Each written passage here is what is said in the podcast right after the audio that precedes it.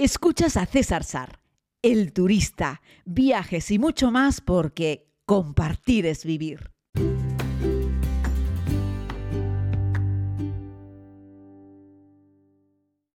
Saludos a todos y a todas, querida comunidad. Vamos con el capítulo número 2 sobre la ruta 66. Ya vemos que lo prometido es deuda y lo vamos haciendo de forma salpicada. Así es que ya sabes, si te acabas de encontrar con este podcast y no has escuchado el anterior, pues vete unos cuantos días más atrás y encontrarás un podcast que se llama La Ruta 66, un poco de historia. Hoy lo vamos a dedicar a dónde dormimos en la Ruta 66, algo que suele preocupar mucho a los viajeros que se inician en esta carretera madre, en esta Main Street, en esta carretera principal de Estados Unidos, porque no saben muy bien cuántos kilómetros harán al día, dónde dormirán en cada ocasión, con cuánto tiempo hay que reservar, etcétera, etcétera, y se produce pues ya les digo, un poco de incertidumbre al pensar en hacer la ruta 66. Yo sé que muchos viajeros que necesitan tenerlo todo como súper organizado antes de comenzar, pero créanme, queridos amigas y amigos, que en realidad para la ruta 66 lo único que tienes que tener claro es pues la fecha de comienzo y la de finalización, en tanto en cuanto vas a tener que alquilar un vehículo y vas a tener que saber cuándo lo recoges y cuándo lo dejas. Aunque a lo mejor haces la ruta 66 y luego continúas por California, con lo cual tampoco necesitas saber cuántos días exactos vas a requerir para hacer la ruta. Ya en el capítulo anterior les dije que si te pones a darle chancla, y no paras, o sea, o paras muy poco, pues haces la ruta en cuatro días. Pero ya te recomiendo que te lo tomes con más calma. Hay algún libro interesante sobre la ruta 66, sobre todo en inglés, aunque alguno ya con traducción en español. De hecho, tengo uno en casa, lo que pasa es que tengo una muy mala memoria y la verdad es que no lo he buscado. A ver si lo busco y lo pongo en las notas, ¿vale? Que puede ser un... No es una guía, pero sí es una buena referencia. Venga César, no nos enrollemos. ¿Dónde dormimos en la ruta 66 y cómo lo organizamos? Bueno, la primera noticia que tengo que decirte es que no tienes que reservar las cosas con tiempo. Posiblemente la única noche que necesites sea la primera noche en Chicago porque, bueno, pues tendrás que dormir en algún lugar antes de comenzar la ruta y Chicago es una gran ciudad y como en todas las grandes ciudades siempre te recomiendo que reserves con antelación. La siguiente noticia es que no tienes que reservar ninguna otra noche más en la ruta con antelación. El secreto, como les he contado en algún podcast de consejos, es que tengas Booking instalado en tu teléfono móvil y que utilices la geolocalización. Booking te permite buscar alojamientos cerca de aquí, cuando, hoy. De hecho, muchas veces he buscado rutas, les he contado en Estados Unidos sitios para dormir y a las 6 de la tarde hablo el Google, hablo, perdón, el Booking y le digo quiero dormir hoy, ¿dónde? A 50 kilómetros a la redonda y ahí me da las opciones. La buena noticia es que todos los hoteles de prácticamente todas las cadenas tienen hoteles en la ruta sino en, la en el propio asfalto de la Ruta 66, sí en algún punto de la carretera interestatal que discurre en paralelo a la antigua Ruta 66, que no es la misma en interestatal, va cambiando a la interestatal, pero prácticamente todos los tramos de la 66 hay una interestatal. Y ahí en ese cruce de caminos es donde siempre vamos a encontrar dos, tres o más hoteles, dos, tres o cadenas de comida basura, por ejemplo, y ahí es donde se montan esas pequeñas plazas donde hay algunas tiendecitas.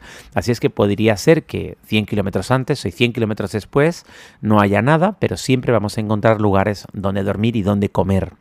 Así es que ese es un poquito el truco. Cuando tú entras en un estado, o sales de un estado, siempre vas a encontrar un Welcome Center. Vas a encontrar un lugar que te da la bienvenida. No es otra cosa que una oficina de información turística. La tienen todos los estados, absolutamente todos los estados, generalmente en la carretera interestatal. La tienes al principio y al final. O sea, o lo tienes en los dos principios, porque evidentemente lo tienen colocado en función de por dónde entras, por dónde accedes al estado. Vale, ese es un buen sitio para A, descansar, B, al lado de esas oficinas de información turística suele haber también cafeterías, siempre junto a estas oficinas de información turística hay baños públicos, siempre. Estas oficinas de, de, información turística las tienes en plan tope de gama, es decir, varios mostradores con personas que te atienden, con tiendas de recuerdo, con un montón de folletos y lo más importante, humanos altamente cualificados para darte información sobre qué ver y qué hacer en el estado. Vale. ¿Por qué nos estamos yendo a los Welcome Centers, César, si estamos hablando de la Ruta 66? Bueno, por varias razones. Una, porque en ese Welcome Center te pueden hablar de el tramo de Ruta 66 que discurre por el estado, te pueden dar recomendaciones sobre dónde comer, qué cosas ver, qué hacer, dónde dormir y también en estos Welcome Center, en los aparcamientos del Welcome Center, vas a encontrar eh, los típicos repartidores de publicidad, de, folletos que están dentro de una cajita. Eh, igual que hay, por ejemplo, venta de periódicos, ¿sabéis? ¿no? Metes un dólar, abres la puertecita y sacas un periódico. Bueno, pues con ese mismo criterio, pero sin monedita, tienes unos cajetines que abres la puerta y sacas un folleto, que viene a ser algo así como el folleto de las ofertas del Carrefour, bueno, algo parecido. Y dentro vas a encontrar muchos pequeños vouchers. Ahí se anuncian restaurantes y hoteles. Y de repente te vas a dar cuenta que en ese voucher hay, yo que sé, un Holiday Inn, y lo buscas en Google y te darás cuenta que están no muy lejos. Si se anuncian en ese lugar, es que están cerca. Cerca son 50 kilómetros a la redonda. Y ese voucher, verás que pone vale por un descuento de 10, 15, 17, 21% si entregas el voucher en el hotel. ¿Qué pasa? Llévate eso y recórtalo, porque si decides ir a ese Holiday Inn porque te pilla cerca, esa es una oferta siempre acumulable a otras ofertas. Atento a lo que te voy a decir. Es decir, si tú encuentras en Booking, en ese Holiday Inn, una, un buen precio, y además de tu reserva de Booking apareces con el voucher, a cualquier reserva que hayas hecho en ese hotel, se le descuenta lo aplicado en el voucher. Eso es una gran noticia, lo digo porque en España estamos muy acostumbrados a ofertas que ponen no es acumulable a otras ofertas. En este caso sí es acumulable, es decir, siempre es acumulable. Y eso es una gran noticia. Así es que yo cada vez que me encuentro esos pequeños cajetines, pues paro, saco uno de esos folletos y miro, observo si ese es un lugar en el que yo quiero eh, dormir porque voy a poder acumularle una oferta. Entonces te vas a Booking y dices, a ver, lugares para dormir cerca de aquí. ¿Dónde? Hoy. Cuando tú haces una búsqueda en Booking, creo que esto lo he contado en algún podcast, pero vamos a repetirlo. Cuando haces una búsqueda en Booking para un hotel en Texas estando en España, el aparato sabe por geolocalización que tú estás en España, lo sabe por tu IP, lo sabe por muchas cosas. Estás buscando un hotel en Texas para dentro de dos semanas o de tres meses. Eres un cliente posible, pero no seguro. Cuando tú le dices a Booking, oye, yo quiero un hotel para esta noche, aquí, y eh, por geolocalización saben que estás ahí. Todos los hoteles de, bueno, la mayoría de los hoteles de las rutas en carretera de Estados Unidos pertenecen a grandes cadenas o pertenecen a Marriott o pertenecen a Hilton, eh, em, en fin, eh, pertenecen a grandes cadenas y tienen nombres por debajo, ¿no? Yo qué sé, eh, Greenwood by Marriott, In no sé cuánto by Sheraton. Entonces son como diferentes marcas que dependen de la cadena principal, que son hoteles de carretera. Vale. ¿Qué pasa? Que esto pertenece todo al mismo grupo y tienen todo un software detrás espectacular. En Estados Unidos tienen la teoría de que prefieren tener un cliente y ganar menos que no tener un cliente. Entonces, sorprendentemente, cuando tú le dices al buscador que ir a un hotel aquí y ahora, siempre que estés fuera de una ciudad, estas cadenas detectan que tú te encuentras en el lugar y te van a ofrecer el mejor precio posible. Porque lo que en realidad está entendiendo ese ordenador con inteligencia artificial es que hay un cliente seguro. Luego, yo voy a ofrecerte mi precio más barato posible porque tengo claro que tú vas a dormir esta noche aquí. La pregunta es si vas a dormir conmigo o vas a dormir con la competencia. Así es que a lo mejor tú esa noche vas a dormir en un buen hotel que normalmente lo venden, no sé, a 170 dólares, y tú vas a dormir a lo mejor a 110 o a 100 o a 90 dólares, porque te van a ofrecer el mejor precio posible porque prefieren ganar contigo pocos dólares y ganar algo que no ganar nada.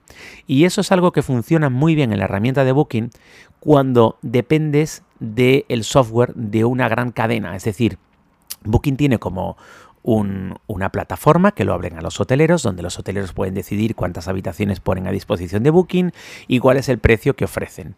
¿Qué pasa? Que las grandes cadenas, sobre todo las americanas, tienen a su vez otro software que controla ese software de Booking. Tienen como una gran araña, tienen como un sistema que se pone encima del sistema de Booking y van fluctuando los precios en función de mil criterios. Y uno de esos criterios es la geolocalización y la temporalidad. Detectan que cuando un cliente está cerca de tu hotel y quiere dormir esa noche en el hotel es porque realmente el cliente está allí y quiere dormir hoy. Y a ese es al que mejor precio le ofrecen. Ojo, este es un consejo válido para las reservas de hoteles en ruta, porque está pensado para toda esa gente que se mueve por carretera, pero no solo para turistas, se mueve, piensa para toda esa gente que son los departamentos comerciales de un montón de empresas en Estados Unidos y en Estados Unidos hay millones de personas que por trabajo se mueven por carretera y tienen que hacer una o dos o más noches a lo largo de una ruta.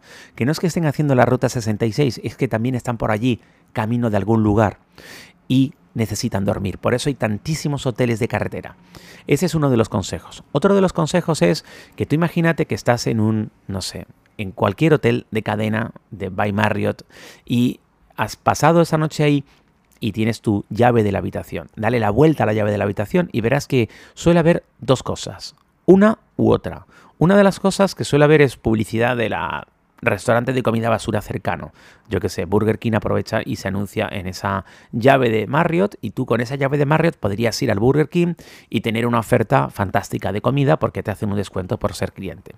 La otra cosa que suelen tener esas llaves cuando le das la vuelta es eh, un descuento para la siguiente vez que duermes en la misma cadena, conservando la llave. Eso quiere decir, la llave de la habitación te la quedas y si al día siguiente o en los dos días posteriores, sobre todo suele ser una oferta que dura 48 horas, si en el día siguiente o los dos días posteriores vuelves a repetir cadena, cuando llegues a la recepción enseñarles la llave y dile, oye, yo ya dormí en esta cadena ayer o antes de ayer, quiero un descuento. Y aunque tú no te hayas hecho miembro del programa de fidelización de la cadena, algo que sí te recomiendo que hagas, porque ellos premian mucho la fidelidad, eso te va a sumar un descuento, que al principio suele ser poco, suele ser un 5%, es decir, dormir hoy te implica mañana un descuento de un 5%. Pero cuantas más veces duermas con ellos, más descuento te aplica. Ojo, eh, creo que tiene un tope como de un 30%. Pero te recuerdo que las ofertas son acumulables. Eso quiere decir que en Estados Unidos, en esos hoteles de carretera, podrías acumular un 30% por cliente más un 15% por un voucher de esos que consigues en los Welcome Center. Al final te puedes ahorrar un pico.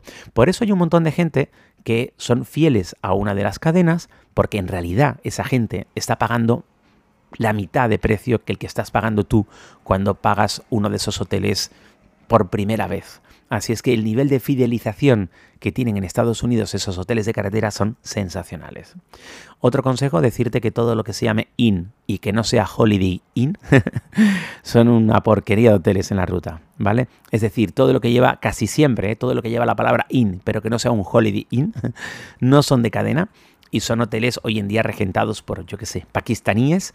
En alguna ocasión me he encontrado que he entrado en uno de esos hoteles y en la recepción, además de estar el señor atendiéndome, había una congregación de cucarachas que caminaban por encima del mostrador de la recepción, lo cual provocó que yo me diese la vuelta y me fuese.